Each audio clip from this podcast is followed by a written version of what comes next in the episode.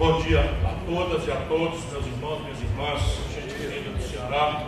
Faço palestra todo dia, duas, três por aí afora, mas no Ceará sempre é uma emoção muito especial. E por isso eu quero agradecer aquele que me dá essa oportunidade, velho e querido amigo, prefeito Nilson Diniz, do Cedro, que lidera a nossa prece, portanto, todos os municípios, os prefeitos de nosso Ceará. Quero cumprimentar a doutora Fernanda, o secretário da Fazenda, que tem brilhado, é um exemplo de como a juventude pode brilhar muito precocemente, administrando essa coisa complexa que é o fisco estadual. Cumprimentar aquele que é, sem dúvida nenhuma, o maior cérebro hoje sobre a economia brasileira. Para nosso privilégio é cearense, é meu braço direito, mas ninguém entende mais do Brasil, nas questões da economia brasileira, do que esse meu amigo querido Mauro Benevides Filho.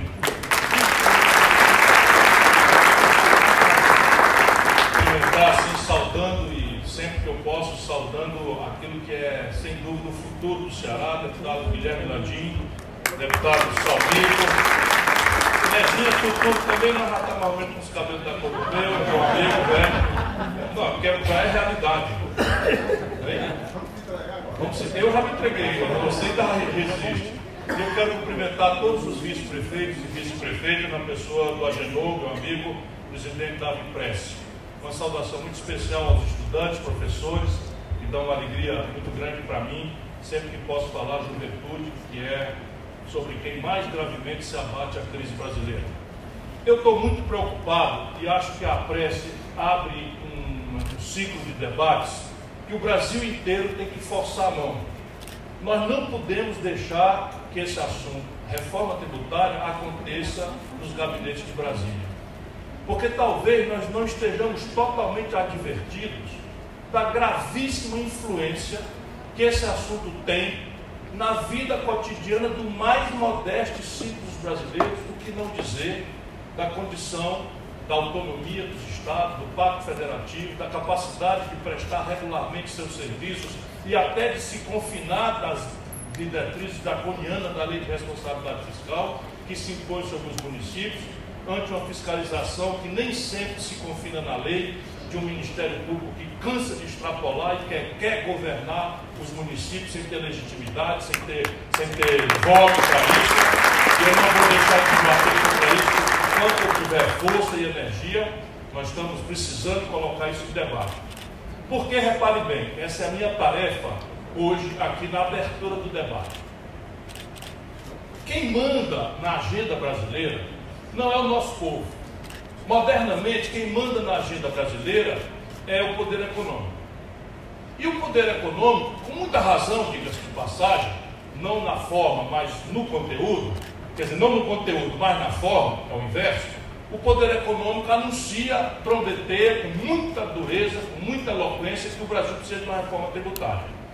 E usa argumentos que são absolutamente razoáveis no testemunho do povo. Por exemplo, o Brasil tem imposto demais. Qualquer contribuinte é testemunha de que o Brasil tem imposto demais. Depois sobe um pouquinho. Os preços são muito mais caros porque o imposto é uma cunha que eleva os preços. É fato que nós temos hoje a predileção do sistema tributário brasileiro incidindo sobre o consumo, o que faz com que qualquer pessoa que queira denunciar que um terço da conta do celular, um terço da conta da energia são impostos.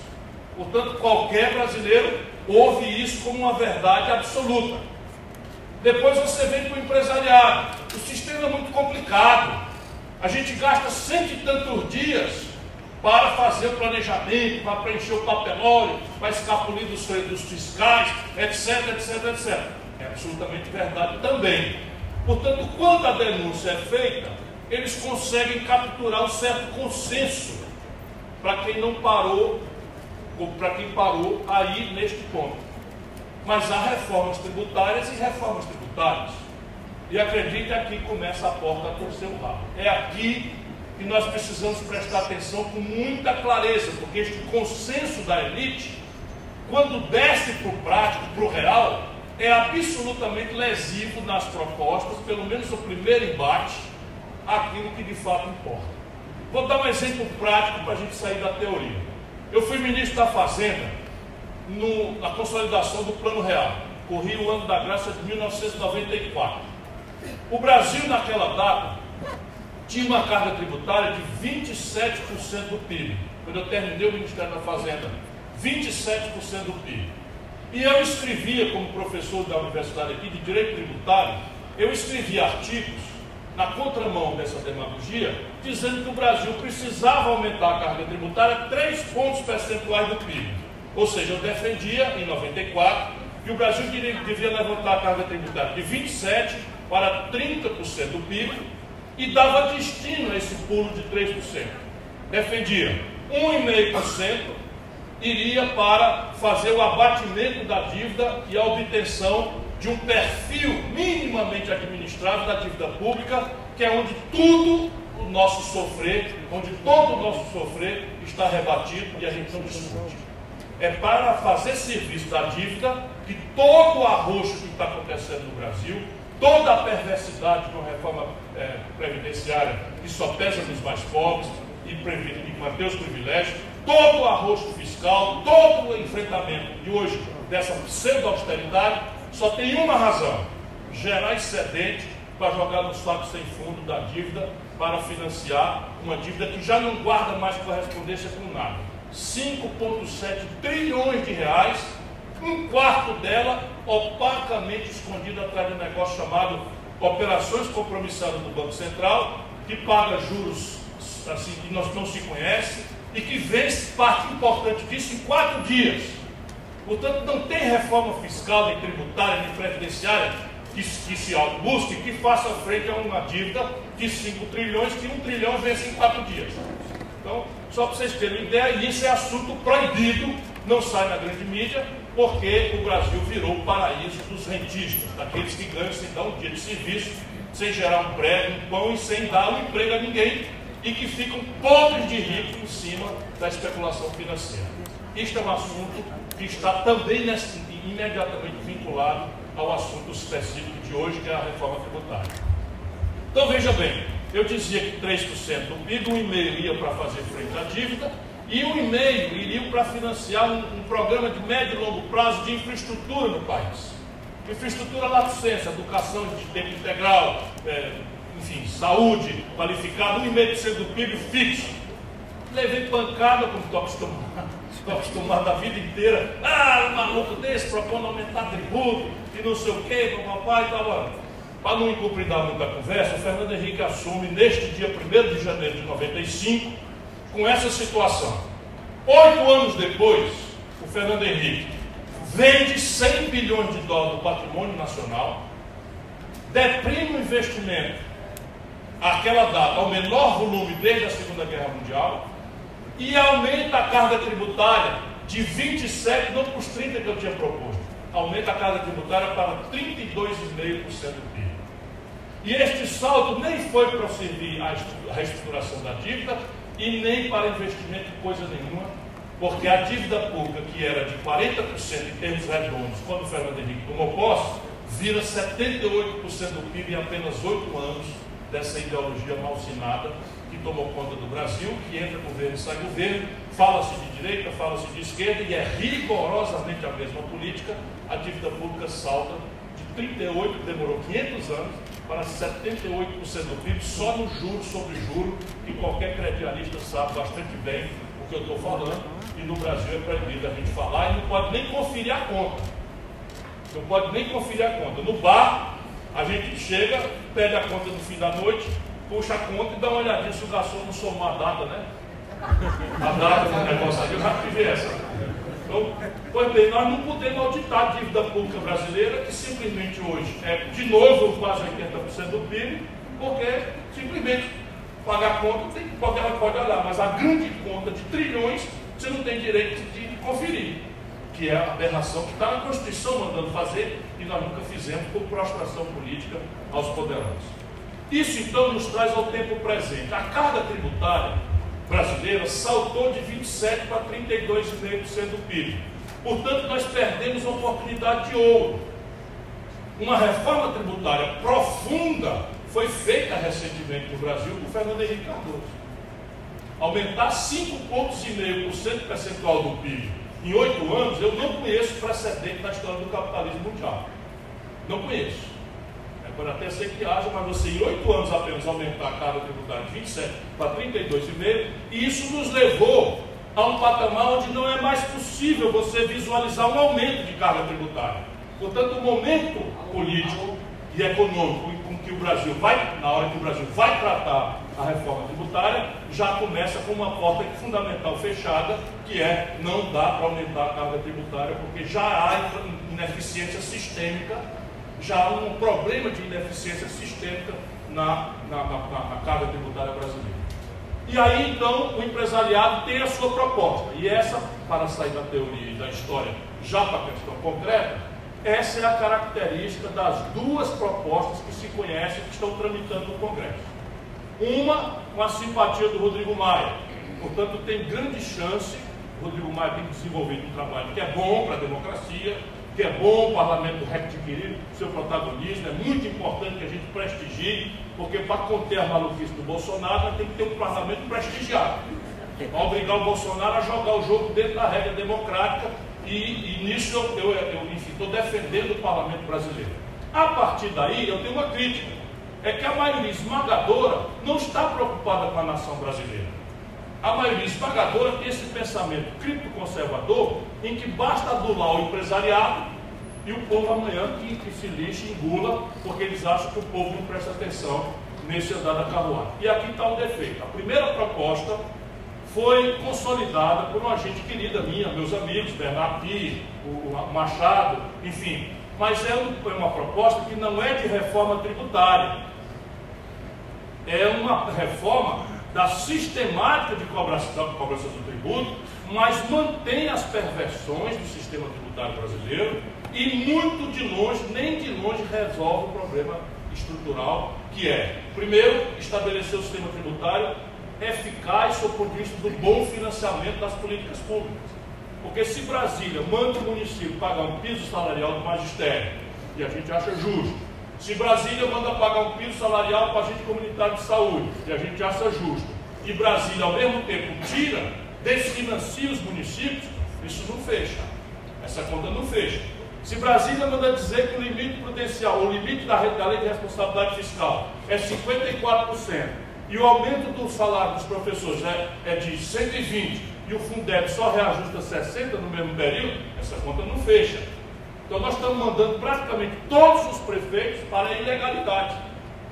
Com um jovem garoto do Ministério Público se sentindo o rei do abacaterol ali para determinar. Eu nem digo que seja má intenção toda a vida, não. Mas muitas vezes é má intenção de gente que quer o lugar do prefeito, quer ser prefeito do lugar, sem ter voto. Então isso é uma coisa que a reforma tributária tem que considerar. E aí começa o problema. As duas reformas, essa primeira, o que, é que ela faz? Ela simplifica como os empresários pedem. Ela pega praticamente todos os tributos sobre valor agregado, ou seja, do município para cima, o ISS entra, a contribuição social sobre o lucro líquido, o PIS, a COFINS e entra mais o IPI. Então junta tudo num imposto só, chamado IBS, Imposto sobre Bens e Serviços. E aqui começa a coisa. Qual é a alíquota desse imposto? Eles defendem que seja uma alíquota única de 25%. Atenção municipais, atenção munícipes, atenção municipalistas. O, a alíquota máxima do ISS hoje é 5%. Se a gente for com casca e tudo para essa proposta, a alíquota máxima, a alíquota única dos serviços passa a ser 25%. Isso já é uma coisa que, por exemplo, ninguém talvez tenha acordado. O Maurício que acordou a mim para perceber. A gente passou agora umas quatro horas discutindo, entramos sexta-feira à noite, pela madrugada, quase madrugada, para ver essas coisas, vocês verem como é complicado. Então, só para dar um exemplo, mas evidentemente que não é, não é com casca e tudo, porque entra também a PIS, COFINS e tal, então tem que somar aí, mas é fato que as alíquotas do ISS, por exemplo, consulta médica, telefonia celular, os serviços todos, escritório de advocacia, passa de pagar 5 para 25. É, é a primeira grande questão. Mas não considera mais nada, só faz a reforma sobre a forma de cobrar e continua só a incidência sobre o consumo. Aqui está já a primeira perversão. O Brasil já grava demais o consumo e isso tem uma característica: toda tributação sobre o consumo traz em cima a semente de injustiça fiscal. Por quê? Porque eu, Ciro Gomes, bem posto na vida, compro seis cestas básicas, cinco cestas básicas no mês. O pobre, mal e porcamente, consegue pagar uma cesta básica. E eu pago imposto igual a ele. Portanto, isso já não é justo. E eles conservam essa injustiça.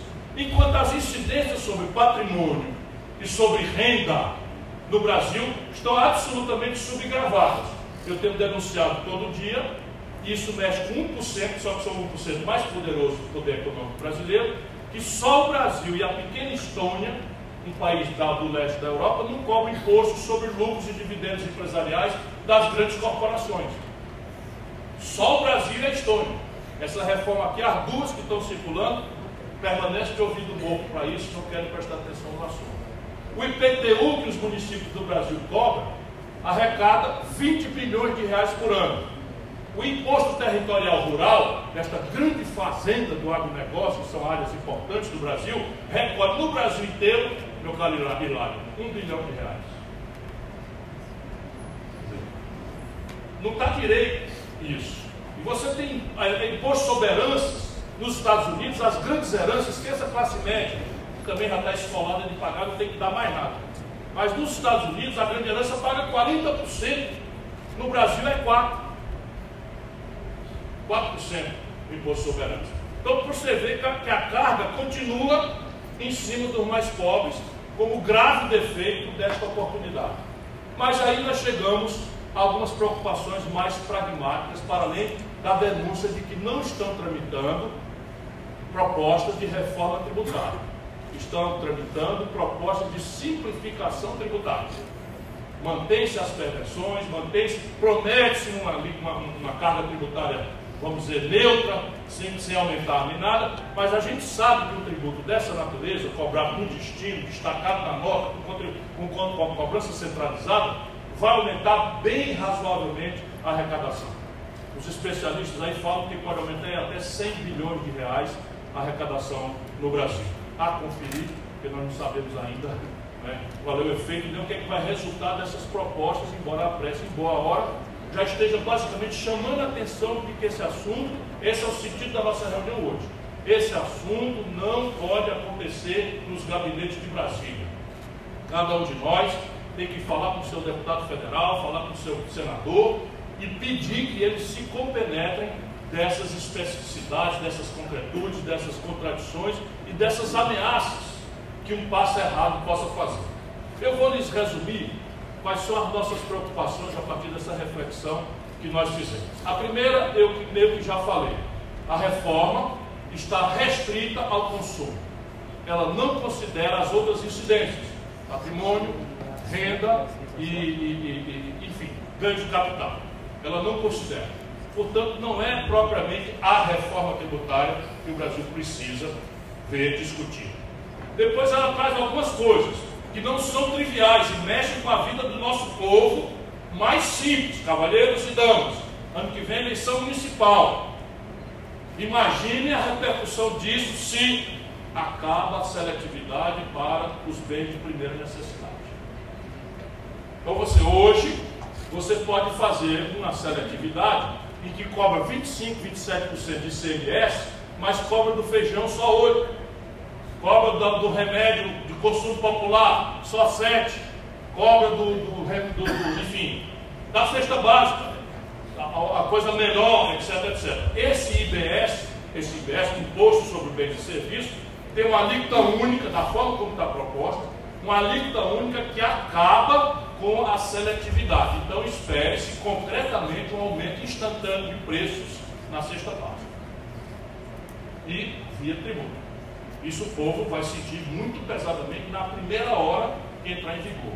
E, portanto, a, a discurso da elite de, de, fazer a simplificação tributária, o povo vai significar um aumento do custo de vida. Porque quem ganha o salário mínimo gasta quase tudo com cesta básica e energia. Aí acaba a seletividade com a energia e com a cesta básica só para ter clareza do que é que nós estamos tratando.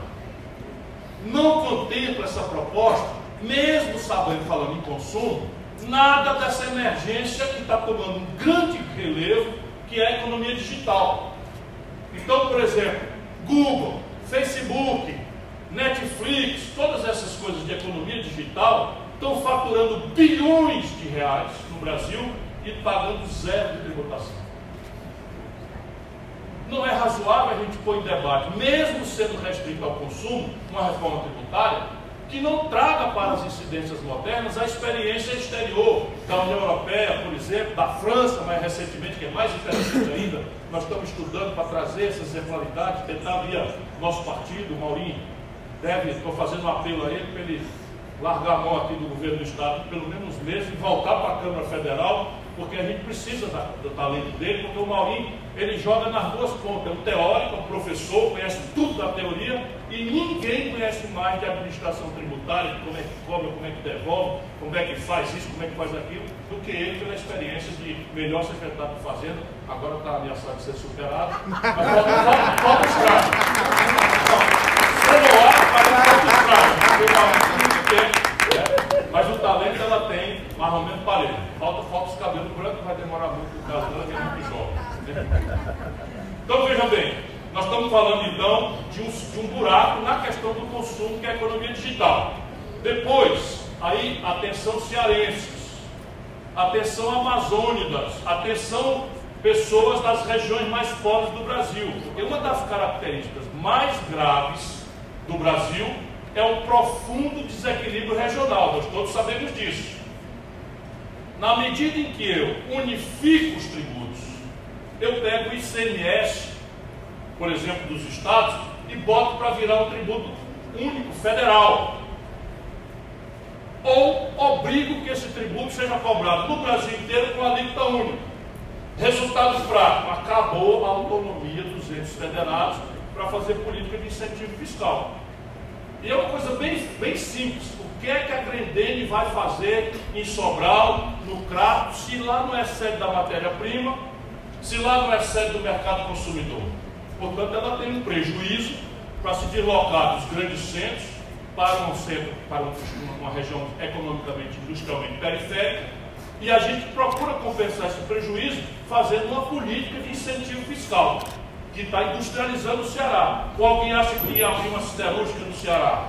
Oh, nós não temos minério de ferro não temos mercado para chapa de aço, o que a siderurgia vem fazer no Ceará? Ela vem se a gente tiver a capacidade de compensar o prejuízo. Com logística, como é o corpo do PECEM. E nós estamos falando do Nordeste todo. Nós estamos falando de 8% da produção industrial brasileira que acabaria praticamente instantaneamente, se não for feita uma mudança, na Zona Franca de Manaus. Nós estamos falando de Anápolis, em Goiás, no Centro-Oeste, que é um centro de produção de, de remédios, que também existe lá porque tem uma política de incentivo fiscal. Esse tributo acaba com isso e prometem no discurso, mas não está na proposta, atenção meus companheiros e companheiras, para falar com deputados. Eles prometem um fundo para financiar o desenvolvimento industrial. Isto é dar goela para fora não está na proposta. E se entrar, São Paulo já diz que quer participar também. Onde já está com 42% da produção industrial do Brasil. Então, isso também não é trivial. E por fim, uma coisa que também parece secundária, mas que é muito grave, nós perdemos localmente, nos municípios, na parte de ISS, e nos estados, na parte de CMS, a solução do contencioso. Então, se o empresário do Ceará tiver uma peniba, uma dificuldade, uma queixa, ele não vai mais resolver no contencioso fiscal da Secretaria da Fazenda. Ele vai ter que resolver na Justiça Federal, porque esse tributo passa a ser federal. Isso não é trivial, a gente perde o diálogo instantâneo. Por exemplo, uma pessoa do município que tem a flexibilidade de conversar, então você faz um lançamento ali, o cara quer discutir e tal, a gente faz isso diariamente. E isso permite que o empreendedor, né, que é um prestador de serviço do nível do município, tenha segurança de poder conversar até com o prefeito, que dirá com o contencioso. Acaba instantaneamente, que passa a ser o tributo federal e acaba vai se atar na Justiça Federal, que, como todo mundo sabe, não existe praticamente em lugar nenhum. Né, em Sobral tem, Juazeiro do Norte tem, e mais nada. Tem algum outro lugar do Ceará? Iguatu, Iguatu, Iguatu pronto. Xaramubim, Xadá tem, é seu prefeito. Então, enfim, a Receita Federal vai ser a Receita Federal do Brasil. Isso então nos traz, nos, nos traz aqui a, a questão. Qual é a diferença? Isso eu falei muito em cima da proposta do, vamos dizer, eu vou chamar a proposta da Câmara, que é a PEC 45. Não é a do governo, é a proposta que o, o, o Maia está gostando dela e ele tem muita força, talvez ela tenha essa força de tramitar até contra a do governo. A proposta do Alcolumbre tem praticamente os mesmos defeitos, com uma mudança importante. É que não é mais propriamente a, a união que reparte, que recebe e reparte. No caso da do Alcolumbre, é a união que, que são os estados que cobram e eles é que repartem para a União. Então é novidade, que pode não ser ruim, mas é basicamente a diferença é essa. No caso da, da Câmara, eles arrecadam, a União arrecada e distribui mais ou menos como se fosse o FPE. 14 dos 25 vão para os estados, 9 dos 25 vão para a União e 2 dos 25 vão para os municípios. Então já é bom ir fazendo conta.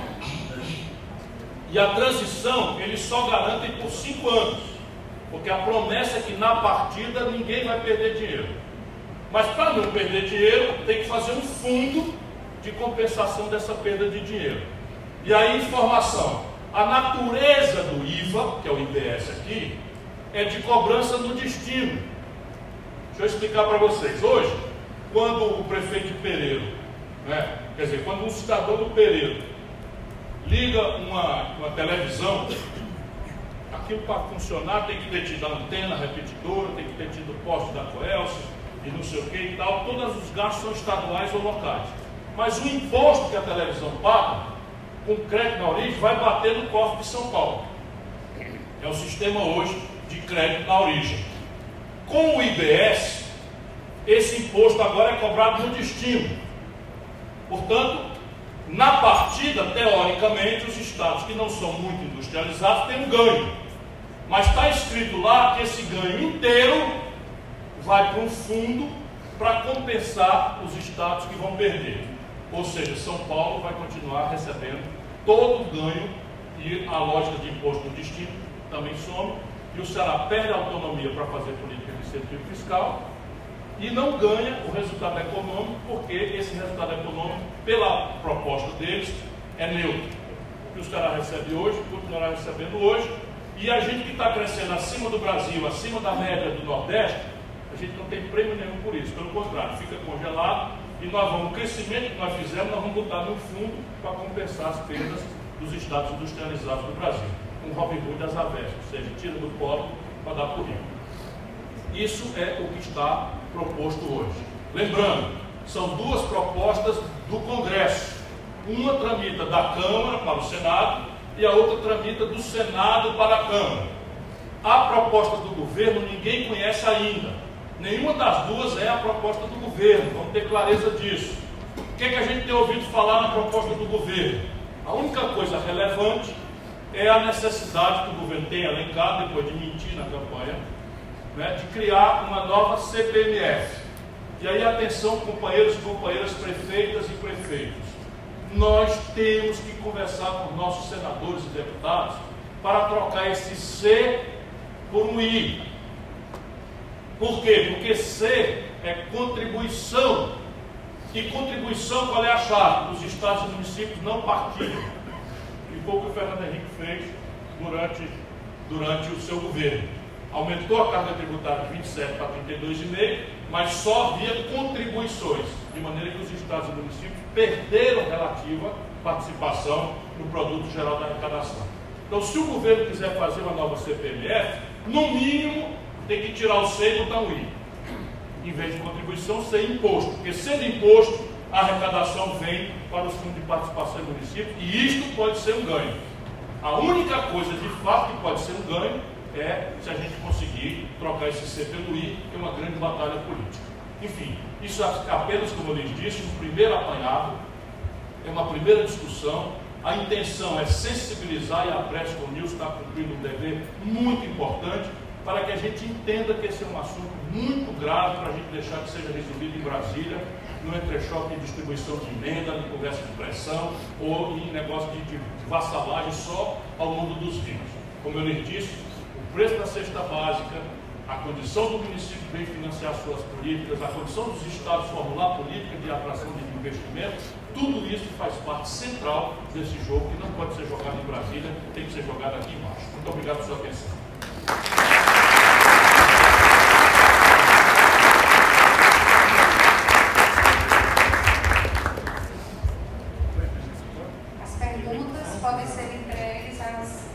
das colaboradoras que estão aí nas laterais do palco.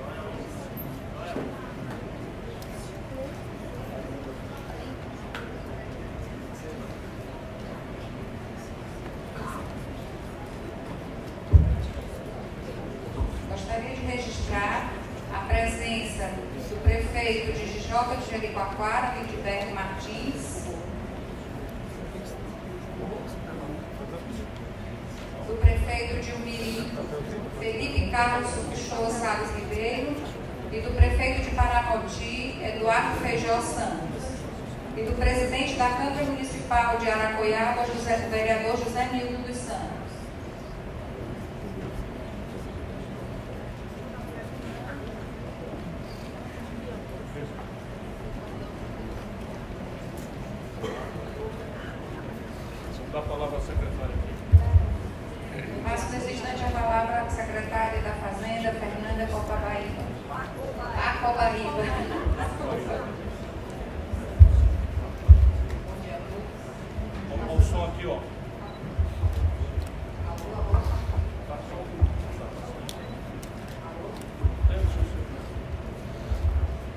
todos. É, gostaria de agradecer inicialmente ao nosso presidente Nilson pela gentileza do convite e dizer, viu, presidente, eu me constrange de estar aqui. Sinceramente, a senhora está sentadinha ali, não tinha nada que ter subido aqui, porque de fato o senhor é estrela desse evento. Eu tenho 23 anos de serviço público e, e digo que serviço público não é para quem quer. Ele não admite amadorismo, né, especialmente na administração. E adoraria ter o visto como presidente, quem, quem sabe, né? Se Deus quiser.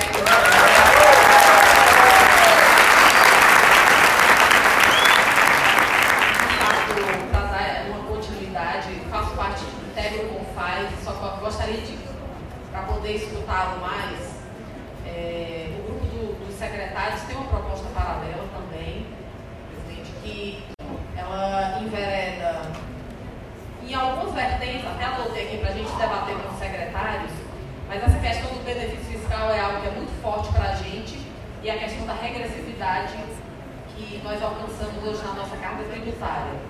E aí, assim, o senhor acredita esse um fundo de compensação, né, o Fundo de Desenvolvimento Regional, algo da ordem pudesse somar uma questão de, de compensação da ordem de 30 bilhões de reais seria suficiente? Pergunto isso porque tenho me batido muito lá no Confaz, porque até agora não estão claros os números. Você pede para São Paulo, quanto é que São Paulo vai perder? Eles não deram. Por quê? Porque eu acho que a jogada é constitucionalizar, porque aí eles passam a ter direito e a partir daí a gente vai ter que pagar a conta da forma como o presidente nos falou aqui. Mas vejo também que o ICMS ele, ele tem uma complexidade hoje que está difícil fato, essa dinâmica, né? tanto para o físico quanto para os contribuintes. Como o senhor vê isso? A gente na academia aprende que toda pergunta inteligente traz em si a da resposta. Né? Então veja, eu não acredito, a pergunta é de crença, eu não acredito que um fundo de desenvolvimento regional, neste momento brasileiro, seja crível em matéria de eficácia em relação à política de atração de investimento. Por quê? Porque a gente perde a autonomia. Uma coisa é chegar um empresário do Ceará com um bilhão de reais de investimento, senta consigo, mastiga ali o assunto, faz, faz os cálculos e no dia seguinte que ele aplicar o investimento, o benefício está valendo. Lá atrás, para fugir da guerra fiscal, eu criei o Fundo de Desenvolvimento Industrial do Ceará, que era incentivo financeiro e não propriamente fiscal para sair da tal ideia de, de guerra fiscal. O Ceará muito líquido, na minha época, como tem sido sistematicamente, pouca gente dá valor a isso, é só dar uma olhadinha no Rio de Janeiro, Minas Gerais, Rio Grande do Sul, estados riquíssimos, estão picando o salário dos funcionários, a gente aqui perdeu um pouco a noção né, da proeza que vocês têm feito. O Ceará hoje é o maior investimento por cabeça do Brasil. Os são corresponsáveis por isso, embora nós, os políticos, levemos a fama do talento que eles produzem lá. Enfim, eu, portanto, não acredito. Primeiro, porque o fundo não está proposto. Deixa eu repetir. Todas as vezes que se fala, porque é óbvio que salta essa incongruência, aí não, a gente cria um fundo que é muito mais, muito mais razoável, em vez de a gente criar um sistema que distorce o sistema tributário, guerra fiscal, a gente cria um fundo. Cadê o fundo? Está proposto em qual artigo? Não tem esse artigo proposto. Porque na hora que propuser, nós vamos discutir duas coisas: o volume e a regulação de aplicação dele. E aí, quando a gente começa a discutir nos primeiros aforamentos, São Paulo, a pretexto de que vai perder na, na questão de origem e destino, diz que quer participar também. E é o estado que mais faz guerra fiscal no Brasil. Só para vocês terem ideia, 42% da renúncia fiscal hoje em vigor no Brasil tem como sede o Sudeste brasileiro. Então, não, não acredito. Agora, aqui uma outra parte da pergunta. Então, a regressividade. Se nós insistirmos que reforma tributária, porque isso é um querer justo, todo mundo, por favor, me entenda. O sistema de ICMS é irracional. 27 legislações, isso de fato é uma aberração, é muito difícil administrar. O contencioso, é, é enfim, está na hora da gente corrigir. A lógica de um IVA está escrita num livro que eu escrevi em 1995. Portanto, é óbvio, porque são as melhores práticas internacionais. Você unifica. Só para vocês terem ideia, entretanto, o maior IVA que eu conheço, aí em torno de 12%. O IVA França, conheço, pode ter outro maior, mas o Brasil começa com 25%. Tamanha distorção. Então, tem problemas de distorção por conta da distribuição de renda do país, porque você acaba incidindo todos os custos formais de carregação da União. Por exemplo, o Exército, a Marinha Aeronáutica, ele custa X e é X dividido por 206 milhões. Como o nosso povo é muito pobre, isso vai se concentrando na economia formal. E é o que a população está sentindo, os empresários estão sentindo, portanto, eu não estou negando a necessidade de, de racionalizar o sistema de incidência sobre o consumo. Mas a incidência sobre o consumo no Brasil é muito injusta. Muito injusta você pegar 30% da conta de telefone de um cidadão que usa o celular pré-pago para marcar a hora para fazer um trabalho de diarista, de servente de pedreiro e cobrar a mesma coisa do meu telefone, do meu tablet de, não é razoável. Sabe? Não é razoável a gente, por exemplo, isentar a cesta básica. Eu compro seis e o pobre compra uma. Aí é isento uma vez para ele e seis para mim. Então, o tributo sobre o consumo ele tem essa, essa, essa. Algum tem que ter. Mas a gente tem que evoluir para diminuir as incidências sobre investimento. Bem de capital do Ceará não paga imposto desde quando? Desde o meu governo. Desde que eu tinha cabelo e o que tinha era, era escuro. Hein? Eu estou vendo os 62, mano. Não tem nenhuma dificuldade de dizer isso, não. É ele. Bem, Gabriel, é. A Maria é muito mais novo que eu, ainda está com os cabelos todos escuros aí. Só que na dele fica dizendo que é tinta, não é? Então vamos lá. Então a gente precisa botar em debate a tributação sobre o patrimônio. E eu dei alguns exemplos práticos. Por que, que só o Brasil e a Estônia não cobram imposto sobre lucros e dividendos empresariais? Vou dar um exemplo prático para vocês que o Maurinho não gosta, que ele fica me ajudando nesses ambientes e tal. Mas vamos dar um nome aos dois, aqui nós estamos em casa.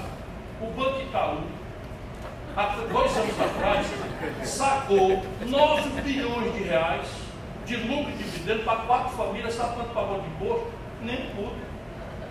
Aí tu vai, tu pega, pega o teu salário gigantesco de prefeito, que é dar uns 12 mil, paga Não, 27. Não, é só 8. É 8. Eu paga 27,5%. Paga 27,5%. Está direito isso? O cidadão da classe média paga 27,5% no imposto de renda e o camarada recebe de lucro 9 bilhões e não paga um centavo. Está direito que o IPTU do nosso povo recolha 20 bilhões e um Brasil cujo agronegócio não paga um centavo de imposto, que o país estimula, com meu apoio, a gente tem que estimular mesmo, eles estão pagando a conta, Mas não paga um centavo de imposto, nem de imposto rural. O IPTU arrecada 20 mil, o ITR, não estou falando de fazendinha do Ceará, não. Estou falando de 70, 80, 100 mil hectares no Mato Grosso, tudo junto paga um bilhão de reais no Brasil. Está direito isso? Então, se a gente quiser falar em reforma tributária, tem que diminuir as incidências sobre os mais pobres, que é o consumo, e aumentar as incidências sobre os ganhos de capital, a renda e especialmente o patrimônio. Isso é o que faz um modernamento no mundo inteiro.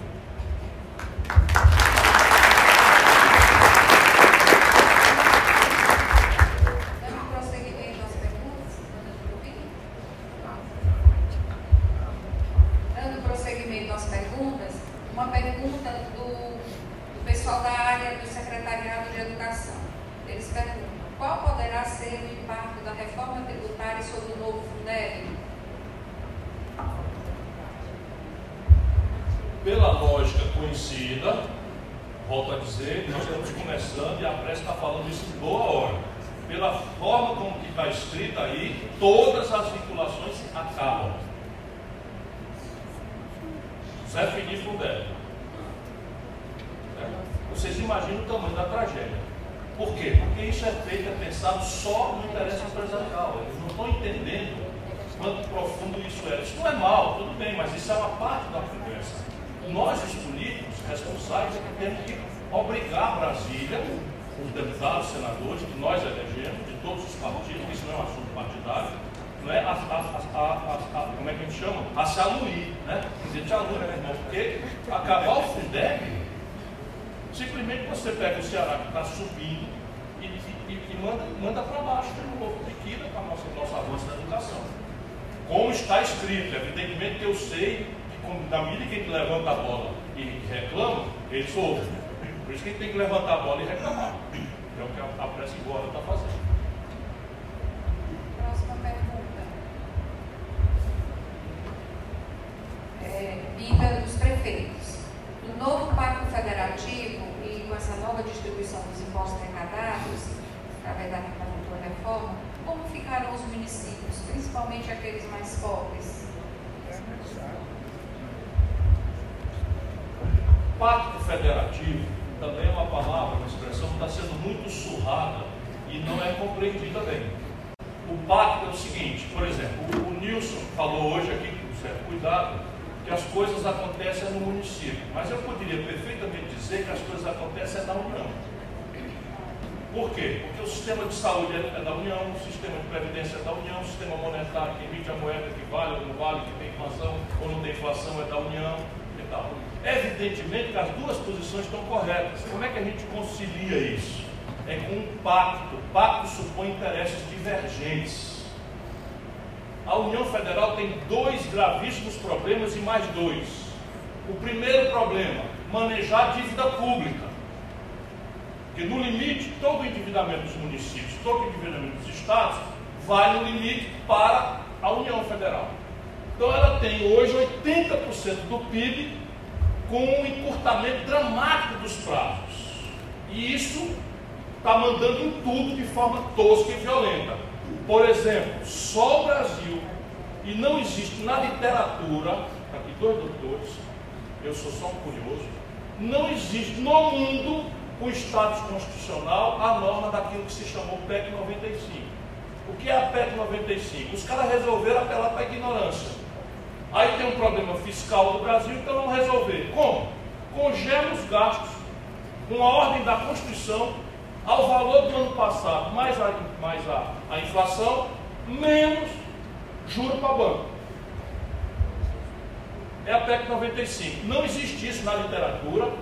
E vamos combinar, se isso fosse solução para déficit fiscal, os americanos, os europeus já tinham feito, os japoneses já tinham feito, todos eles operam em déficit. E esse é um problema do mundo contemporâneo. As sociedades estão ficando envelhecidas, custo de carregação da demografia envelhecida está aumentando para todo mundo, a demanda sobre subsídios para o transporte público, a educação, saúde está crescendo no mundo inteiro. Então, todos os estados nacionais são pouquíssimos, são raríssimos, são pouquíssimos, quase únicos, estão déficit. E aqui inventaram a solução, simples, bota na lei. o status constitucional que está proibido gastar. Se gastar, desconto das outras rubricas. Então eu falei de duas, de dois problemas graves e mais dois. A União carrega a dívida, todo desequilíbrio da União vai para a dívida. Gastou mais do que arrecada, vai para a dívida. Isso tem limite. E a dívida não é do banqueiro. Esse é o problema. Se fosse de banqueiro, ele podia até pensar em amarrar na viado e dar um tiro, porque já ganhar demais. Infelizmente não é assim. A dívida corresponde ao ativo da sociedade. É a cadeia de poupança do povo, é o FGTS dos trabalhadores, é o capital de giro do pequeno empresário. Portanto, nós não podemos ser irresponsáveis no manejo desse problema. Segunda despesa, previdência social. Então, se você pegar o orçamento, que como todo mundo aqui sabe, não é o que você propriamente gasta e arrecada, é o que você prevê arrecadar e prevê gastar entre todas as rubricas. Pois bem, do orçamento brasileiro, 50% é juro, rolagem e amortização de. 29% dos 450 que sobra, previdência social. O que, é que essa gente está fazendo? Propuseram um sistema de capitalização que o Congresso baniu, que tirava a contribuição patronal. Esperam. Se tem um déficit da Previdência, como é que eu vou tirar metade da arrecadação? Olha aí de novo. Eu falo que tem um déficit, tem mesmo, mas abro mão de dinheiro do grande. E pego, pego a viúva do servente de pedreiro, que não tenha filho, e autorizo, o Senado está corrigindo, que ganhe só 60% do salário mínimo como pensão se ele morrer. Esse é o problema. Nós no Brasil tem recurso, tem saída, mas é quem manda na gente é 1% do parlamento brasileiro. E o Bolsonaro está aí para dizer merda de manhã, de tarde, de noite, amanhã também, e fazer a agenda deles. É só a tarefa do Bolsonaro é essa, é conversar merda, amanhã, depois da manhã de manhã de novo, e fazer a agenda desse baronato, desse baronato do país. A gente tem que denunciar. Presidente? Proíbe defecar. É, a, a, uma das merdas foi mandar o povo para proteger o meio ambiente, defecar, se não fizesse cocô, porque sim, outro não. Ele com o direito de falar, de falar merda pela boca todo dia. A gente desculpa, às vezes a pessoa acha que eu estou exagerando, mas a gente precisa fazer isso. A gente precisa fazer isso para saber que o Bolsonaro não é dono de uma fazenda. Ele foi eleito presidente da, do quinto maior país do mundo em população, da oitava economia do planeta Terra. Ele não pode estar abrindo azar com França, com Alemanha, com, com, com Venezuela, com Argentina, com China, com os árabes, em oito meses. Do jeito que vai, vai destruir as condições da economia brasileira. Só em São Paulo esse ano, nos últimos oito meses, fecharam 2.632 indústrias. Se a gente não se aluir, não fizer levantar a voz, endurecer, ele vai levar o país ao fundo do poço. Se é que nós já não estamos, imaginando 14 milhões de desempregados, 42 milhões de brasileiros na informalidade, 42 milhões é a maior quantidade de brasileiros vivendo de bico da história do Brasil em qualquer tempo. 63 milhões de brasileiros com nome sujo no SPC e a economia vinagre. Desindustrializando o país, destruindo os, os, os mercados do agronegócio brasileiro, que ainda paga a conta. Se a gente não abrir o olho, e a gente tem que abrir o olho do jeito que o povo entenda.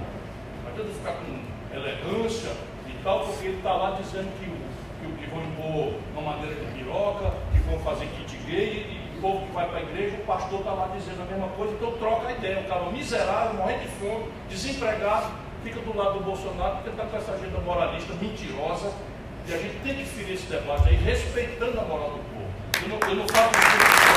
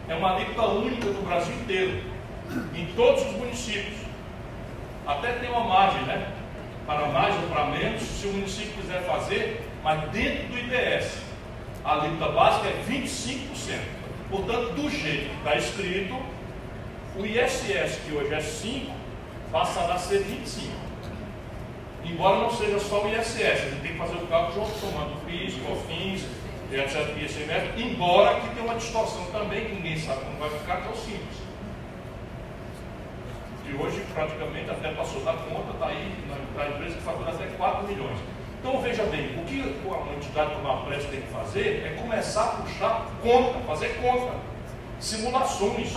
Porque quanto é que vai ser a arrecadação? Deus é quem sabe. Por que, que Deus é quem sabe? Porque a troca de, de, de, de uma base de incidência por outra, a troca de origem e destino, vai apanhar sistemas de fiscalização só para conversar aqui no básico. Sistemas de fiscalização altamente sofisticados e avançados, como é o do Ceará, e sistemas de fiscalização altamente omissos, como é, sei lá, não vou dizer aqui, por aí afora, São Paulo. De propósito, de propósito. Nada contra, apenas uma realidade. Então, e aí, se for neutro, como está anunciado aqui, está anunciado no que está escrito, com ordem constitucional, que é neutro. Ora, se eu passo a cobrar no destino e não vai na origem, é justo que São Paulo perca. É justo, não, é certo. Se é neutro, a promessa da Constituição, o dinheiro que São Paulo perde vai vir da onde? Vai vir dos estados que ganham. Portanto, os estados que ganham não vão ganhar. Né? Compreende?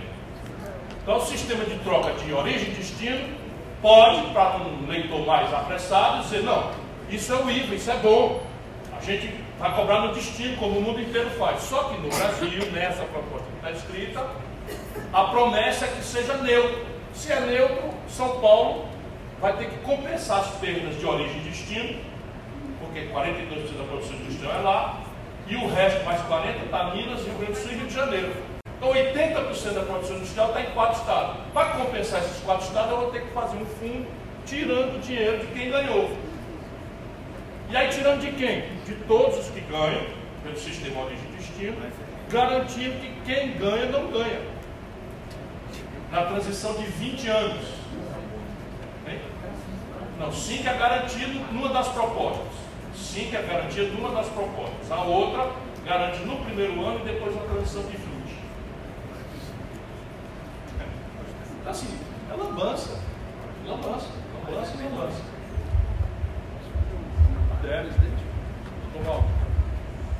Você que me ensinou. Pessoal, bom dia para vocês todos. Minha primeira palavra é parabenizar o prefeito Nilson, que né, aborda um assunto tão relevante para o país.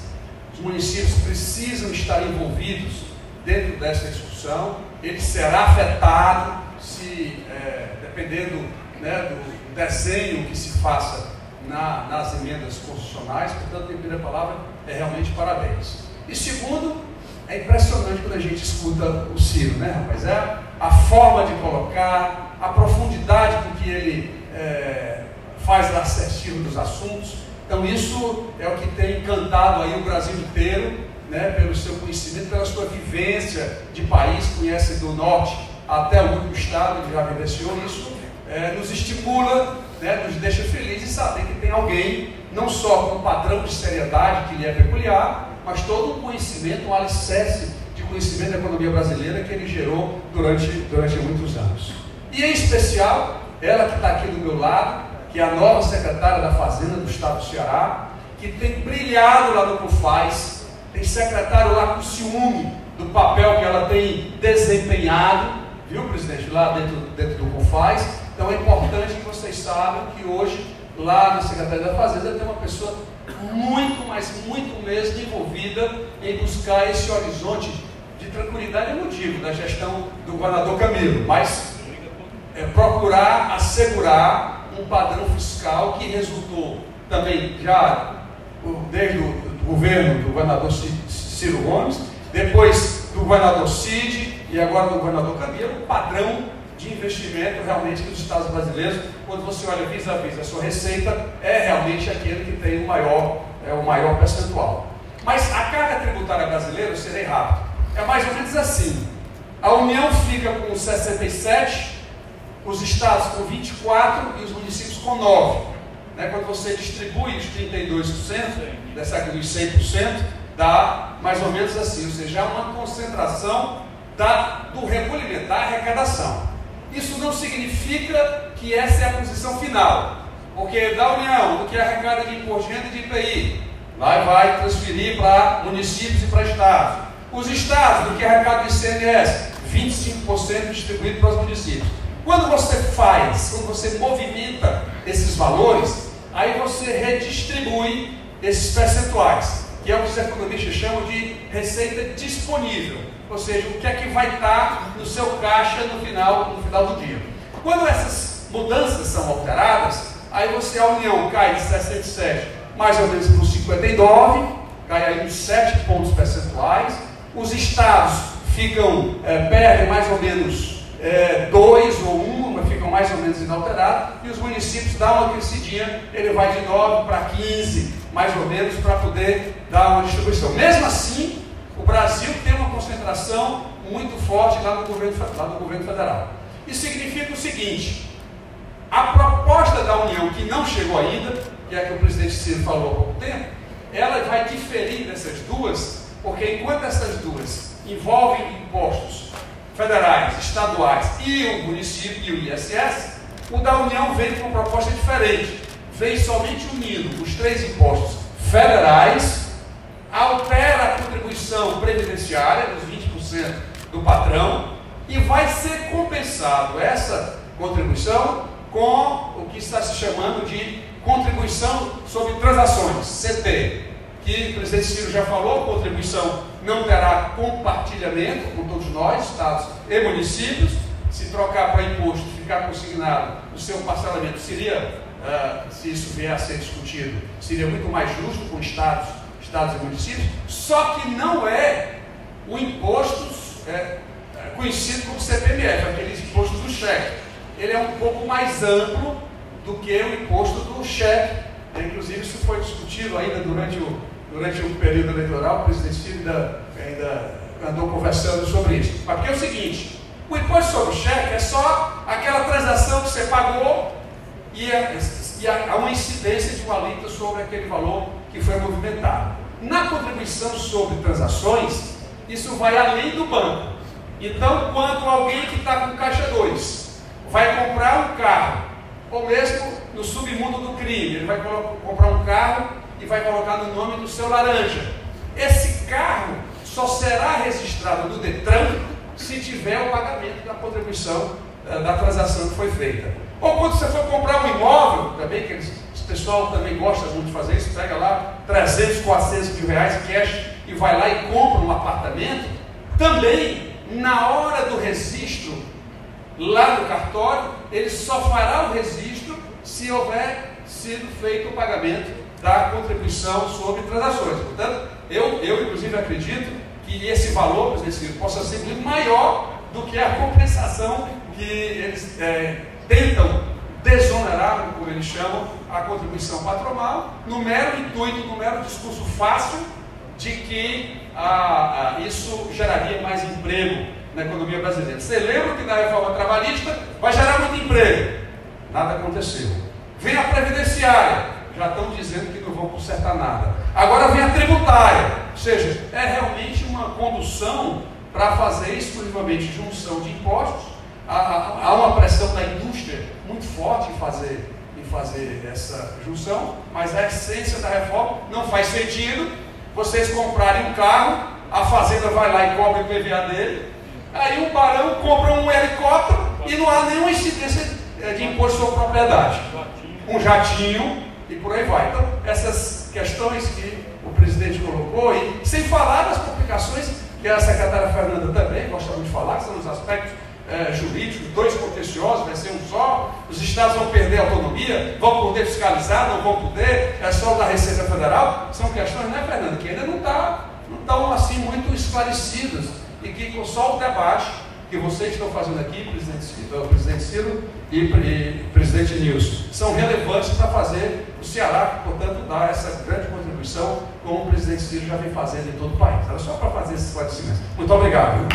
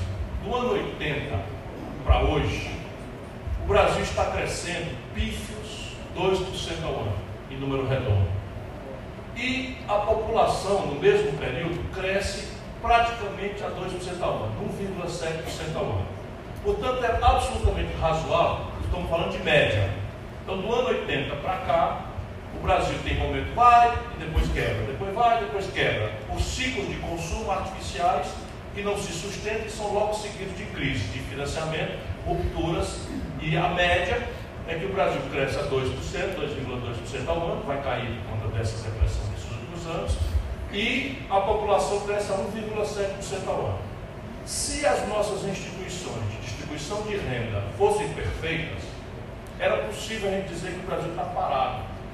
Não é? Porque cresce a riqueza 2, cresce a população 2, a riqueza por cabeça está parada.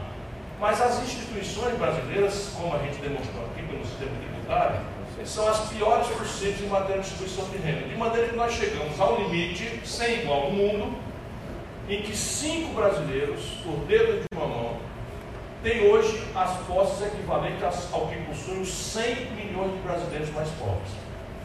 Isso mesmo que eu acabei de dizer. Se você pegar a soma dos cinco brasileiros mais ricos, a, a fortuna deles, e pegar dos 100, 100 mil milhões de brasileiros mais pobres, é igual. Então nós temos a pior distribuição de renda do mundo organizado. Resultado prático: se a economia está parada, você tem um aguçamento do conflito distributivo. E a pergunta traz essa inteligência, uma percepção de que você, em ambiente de estagnação econômica, você só faz a, o conflito distributivo, se você aloca aqui, é porque tira está do lado. Se ela cresce, não. Você pode avançar sobre o crescimento, conservando o que todo mundo tem. Compreende o que eu estou dizendo? Então, se a gente cresce 5%, a riqueza cresceu 5%, eu posso pegar esse 5% todinho, via caminhos tributários, caminhos de, de, de, investimento em gente, saúde, educação, pegar esse 5% todinho e ir melhorando conflito distributivo. Se não cresce, eu para botar aqui em educação, eu tenho que tirar de algum lugar. Para botar em saúde, eu tenho que tirar de algum lugar. E o que é está acontecendo no Brasil? Nós perdemos esses valores, o valor do compromisso com o mais pobre, o valor da decência, o valor cristão, né, da oportunidade igual para todos, nós perdemos. O que ganhou, que está em vigor no Brasil é o egoísmo. É a lei do mais forte, a lei da selva. Então, qual é o grupo mais forte hoje no Brasil? É o grupo financeiro. Por quê? Porque eles têm tanto dinheiro. Eu vou dar um número para vocês de novo, para não parecer que é coisa minha de paixão. Nesse momento, a economia rural brasileira está perdendo renda 3%. 220 mil pontos de comércio fechados no Brasil nos últimos três anos para cá. 220 mil pontos de comércio fechados no Brasil nos últimos três anos. 13 mil indústrias fechadas no Brasil nos últimos três anos. Portanto, a agricultura, os serviços e a indústria, é a economia real, estão perdendo tempo e empobrecendo. E os bancos, consistentemente, no último semestre, repetiram o que está acontecendo nos últimos 15 anos celebraram o maior lucro da história, sobre o maior lucro da história do ano passado. Só os cinco maiores bancos contabilizaram de lucro líquido, e não vai pagar nenhum fundo de imposto, 50 bilhões de reais. O que projeta um ano de 100 bilhões de reais de, de rentabilidade. Esse é o problema. Então, se não está crescendo a economia e alguém está ganhando tanto, alguém está perdendo o mesmo tanto. Porque quando a economia cresce, é possível sair um e chegar dois, sem efeito inflacionário. Compreende o que estou querendo dizer? Portanto, se nós quisermos resolver esse conflito distributivo, o grande ancestral compromisso deve ser fazer a economia voltar a crescer. E ao contrário do mito neoliberal, que também ganhou, está em vigor no Brasil já há muitos anos, não é a prática de um manual, do pseudo-manual do bom moço internacional, que uma vez a gente praticando este austericídio, esta maluquice toda que estão fazendo, que vai nos salvar da falta de investimento pela poupança estrangeira. Isso nunca aconteceu na história da humanidade em país nenhum, em tempo algum da história. Vou repetir.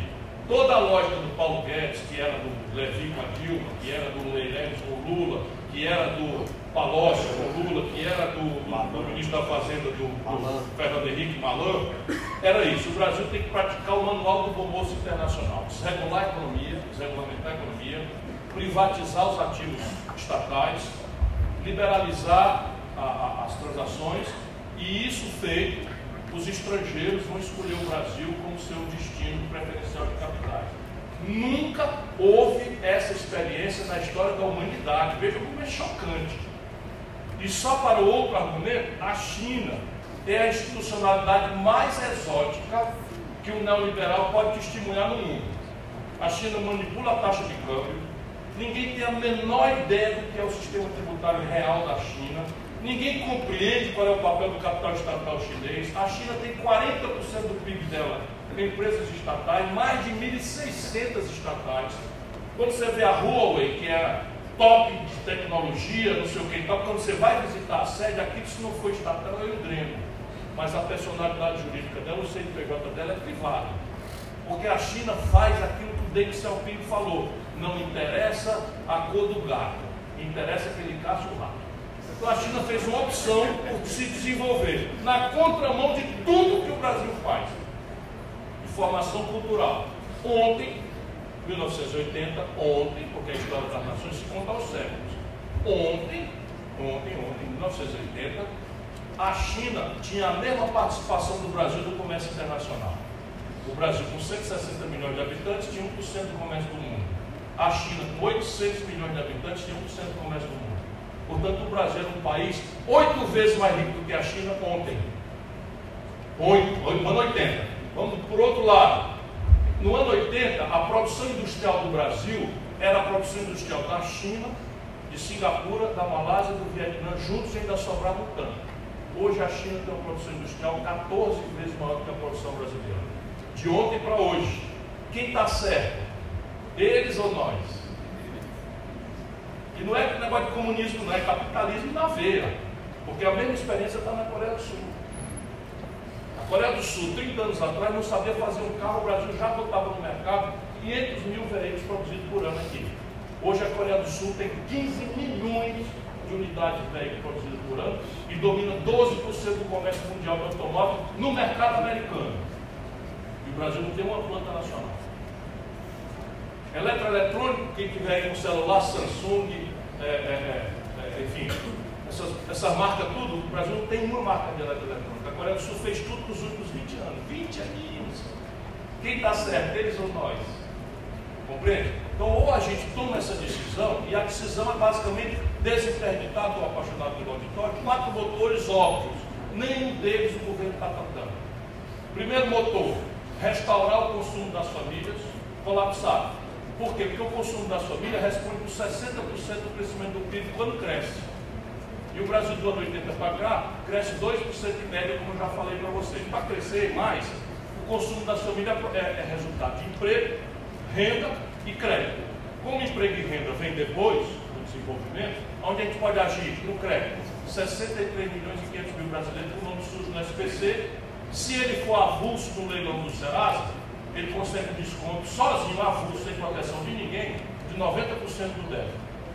Se o governo entrar ajudando, trazer para o Banco do Brasil a reestruturação do financiamento disso, a gente faz, devolve para o mercado consumidor 40 milhões de brasileiros assim nos primeiros 100 meses.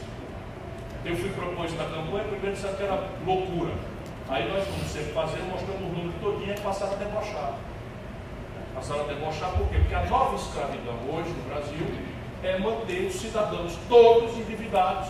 Porque, desgraçadamente, o miserável vai ter que um dia ir lá, dar uma acertada, pagar uma prestação com casco e tudo, com mil roubos de, de. Só para vocês terem ideia, uma era secretária de Finanças e o prefeito de Fortaleza, o Banco do Brasil estava roubando a prefeitura de Fortaleza com, com ele, ele, é todo sério, fala falando comigo.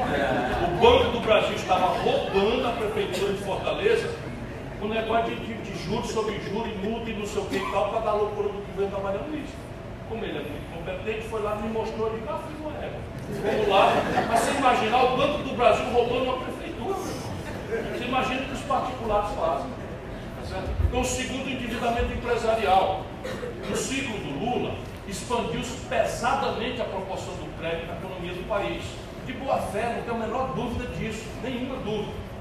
Para não me livrar nada nem ninguém, estou conversando de problema. Mas o PIB brasileiro tinha ao redor de 17% de crédito. Com o Lula saiu de 17% para 55%. Então foi uma grande festa, todo mundo ficou muito feliz, só que a produção, a desindustrialização, continuou basicamente no para O resultado prático é que nós estouramos a bolha de crédito. Hoje nós com o maior endividamento empresarial da história do Brasil vencido. E todo mundo sabe que você não retoma desenvolvimento econômico se não restaurar o investimento empresarial. Ponto de partida, a indústria brasileira está com 66% apenas de capacidade instalada. Pergunta, vai ter investimento se eu tenho capacidade de produzir 100 geladeiras e só dando conta de produzir 66? Por que, que eu vou abrir uma outra fábrica de geladeira para produzir mais 50 para ficar parado sem vender? Isso não passa na cabeça de ninguém. Então fica inventando, vamos fazer a reforma da Previdência, vamos fazer a reforma trabalhista, vamos fazer tudo agenda contra o povo, mas a indústria está com 66% de capacidade de instalar, não se ocupado, tem, 40, tem, tem 36%, 34% desocupado. Se você não restaurar o investimento empresarial, consolidando esse passivo, e tem como fazer isso, não tem saída. Quarto, Toda a vida que o Brasil, dos últimos 20 anos, cresceu dois pontos, aparece um buraco, porque cresce a produção, cresce o consumo e a produção está indo. Desde sempre, desde o Fernando Henrique, o Brasil tinha 30% do PIB industrial, hoje caiu para 11%. E não existe desenvolvimento sem cadeias produtivas complexas, o que supõe indústria, o que supõe ciência e tecnologia, e nós estamos desfinanciando tudo isso. Resultado prático, explode o consumo e a produção não acompanha, o que é que acontece? Explode a importação. Então aqui nesse ambiente tem mais celular do que gente. Todos eles, não interessa se são montados em Manaus, todos eles vêm do estrangeiro. Se a gente que Deus o livre precisa de um remédio, um meio de diagnóstico médico, 100% estrangeiro. Todo 80% do valor do carro produzido no Brasil, em São Paulo, vem do estrangeiro. Porque nós abrimos mão de uma política industrial de comércio exterior. Temos que recelebrar uma política industrial de comércio exterior.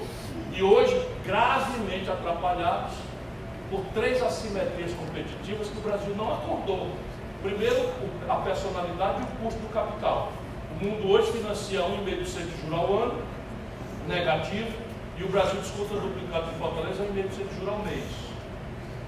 Então, o custo do capital aqui é mortal, que explica aquele juro lá que é o lucro do banco. Depois você tem a questão tecnológica. Nós estamos simplesmente 80 mil bolsas não vão ser pagas agora em setembro destruindo o esforço de ciência e tecnologia do Brasil, que já é pífio. Nós vamos destruir. Sem ciência, tecnologia e inovação, não tem indústria. Ou a indústria que tem é maquiladora, traz tudo de fora e apenas monta aqui arbitrando vantagens como a Zona Franca de Manaus, que não tem um componente nacional, para exagerar que o argumento deve ter lá um casquinho de de celular que possa vir de algum lugar, mas mais nada que vale de fato dinheiro. Em terceira escala, a China se apresenta para competir, ela vende um bilhão de calça jeans de uma fábrica em Shenzhen. Ora, o custo dessa calça cai para nada e o lucro cai por uma fração de centavo. De maneira que essa agenda imbecil do mundo conservador brasileiro, toda praticada lá é na Sula de Caruaru. Na Sula de Caruaru não tem carro trabalhista, não tem carteira assinada, não tem horário para criança, não tem horário para mulher grávida. Tudo isso a mulher pedala lá com a máquina de costura, é, é o novo. Hoje é um overlock. E a calça da China, porque é gigantescamente a quantidade, chega mais barato em Caruaru do que com essa agenda toda praticada. O que obriga o Brasil a ter um política industrial comercial que nós abrimos mão de ter, não temos nenhum Resultado prático, aí está a explicação. Então, quer desenvolver o Brasil? Aqui estão os caminhos. E por fim, o último, que é consertar a conta pública. Eles têm a mesma, mesma lógica, que é gerar, consertar a conta pública em cima do pobre para gerar excedente para o setor financeiro. A nossa lógica é a lógica do Ceará, a lógica de Fortaleza, quando eu fui prefeito, do Roberto Cláudio e tal. É gerar excedente para aumentar o investimento. Porque isso é que gera emprego. Só para vocês terem uma ideia, está no lugar de vocês, o Brasil hoje tem 24 mil obras públicas paradas. Já estão licenciadas, já estão licitadas, já tem é, projetos, já tem tudo, 24 mil obras paradas. Só na Transnordestina, que eu era presidente da CSN, só na Transnordestina eu estava com 5 mil pessoas trabalhando, avançando um quilômetro por dia. Estava parado. O canal de São Francisco falta nada para terminar. Nada, falta nada para terminar. Está rachando o canal porque o canal é pensado tecnicamente para ter água. Se não tem, o sol faz ele dilatar e coisa, ele racha todo. Está aí perdendo, se perdendo uma obra preciosa para nós nordestinos. Então esse país tem saída, tem 10 mil saídas. O problema nosso é a política. E no Brasil nós resolvemos botar estagiário na Se vocês repararem bem. Dizer, meu filho, você, qual é a experiência anterior? Meu filho, eu nunca administrei um pé de bodega, eu ser presidente. Assim está o Brasil.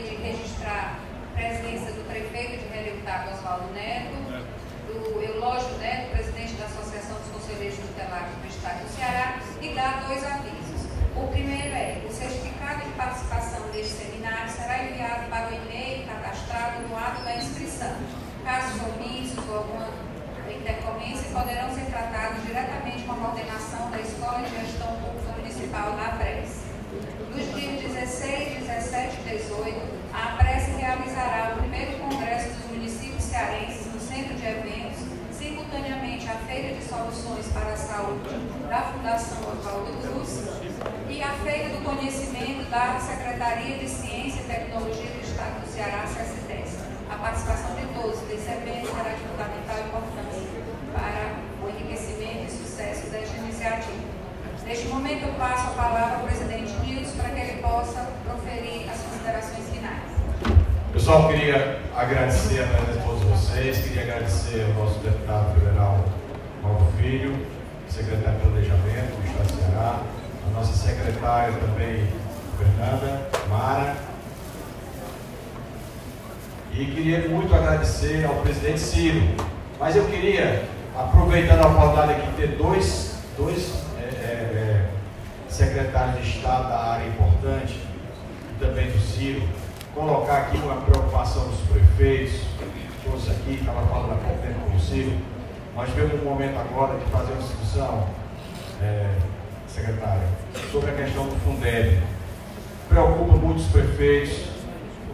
O ano que vem o Fundeb vai, vai, vai se encerrar, mas hoje, pelas condições do Ceará, é o estado que mais tem matrículas no ensino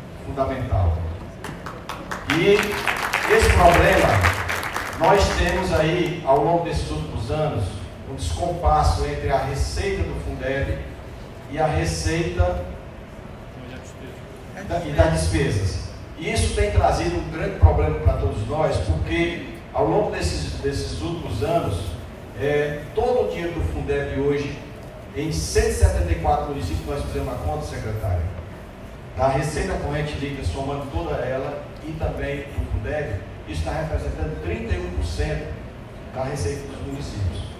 Isso para nós está trazendo problema, por quê? Dois, o primeiro, a preocupação nossa.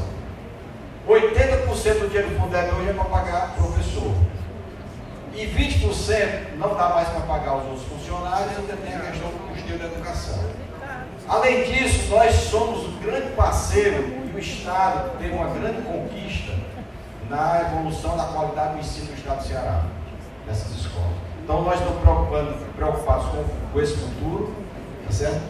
E a gente precisa é, é como encontrar é, é, é essa, essa, essa alternativa para que a gente possa resolver. É claro que vai precisar da nova reformulação do Fundeb, mas também preocupado, é, deputado Paulo, porque 73 municípios do ano passado estouraram a lei de responsabilidade fiscal. Se essa continuar, nós teremos hoje, para esse ano de 2019, um maior número de municípios também estourando, porque é essa pressão do custeio que está acontecendo nesse momento. Então, eu queria aqui reverberar essa, essa com vocês aí, colocar o nosso Ciro à parte de, desse, dessa situação. Nós vamos mandar aquela carta, fizemos um encontro com o prefeito, a secretária de Educação, com as conquistas e os desafios da educação do Estado do Ceará, para que a gente pudesse também encontrar uma solução para essa situação, eu sei que isso é federal, mas a gente precisa tomar consciência, porque esse problema é muito maior no Ceará, diferentemente dos estados do Sul e Sudeste, porque lá o FUDEP não representa essa quantidade, lá é, é abaixo de 20, abaixo de 10, abaixo de 15, então lá representa muito pouco, por isso lá não tem tanta consequência e não tem tanta discussão sobre esse assunto. Então, deixar essa, essa, essa preocupação isso aí, como a gente lá no céu, botar um prego na cabeça da gente aí para a gente poder pensar sobre esse assunto, viu? E agradecer aqui a cada um dos companheiros, né? aos companheiros, aqui os nossos deputados Dezé, o deputado Salvino, o deputado Guilherme, grande, grande nome lá na Assembleia. E vou convidar a prefeita Iris, que vai entregar aqui um presente para quem é Iris. Não, não. Nós, nós temos aqui três, três convidados.